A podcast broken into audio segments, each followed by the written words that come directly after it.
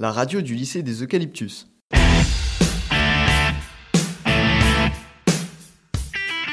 La revue technologique.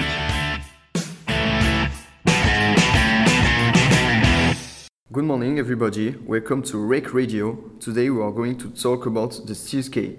We are with Quentin, Raphael, and Robert. So, Quentin, can you tell us the history of the K? So um, the first key was uh, actually made a while ago, approximately 4,000 years, and uh, the first one to be to ever be created was made by the Egyptian, and it was made out of wood. But uh, it was then redesigned by the Roman in the form of a metal sheet. But the problem was the same: the people would break into your house and break and steal stuff. And even today, you have people that can take photos of your keys and uh, print them with different apps and software. And uh, yeah, so that's why Swiss engineers invented the stealth key. Thank you, Quentin. So, Raphael, can you explain what is the Stealth Key? Um, in first, I would like to describe the brand who made this key. Uh, it's UrbanAlps, who are based in Zurich.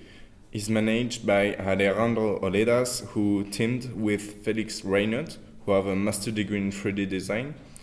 Um, they work on a key who is not common because um, it is made in titanium with a specific manufacturing. So these are shielded to be invisible and impossible to reproduce easily. So this key project started in 2013 by an Alejandro Oledas idea and um, 850 Ks came out of the production line per day.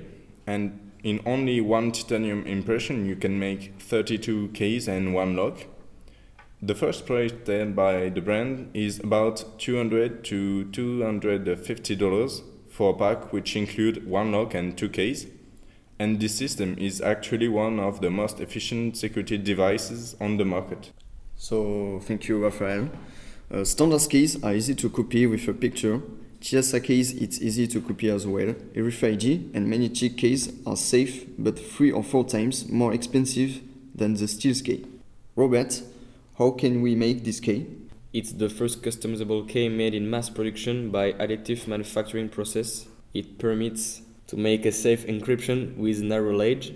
Keys are made thanks to a selective laser melting. And what is encryption? Uh, the encryption corresponds to the toothing of the key, which uh, makes it uh, possible uh, to insert itself into the lock. Okay, so actually, the steel key is a good solution to prevent stealing. Is a jump in the home protection technology. So thank you guys for coming and see you later on Rake Radio. Rake La radio du lycée des Eucalyptus.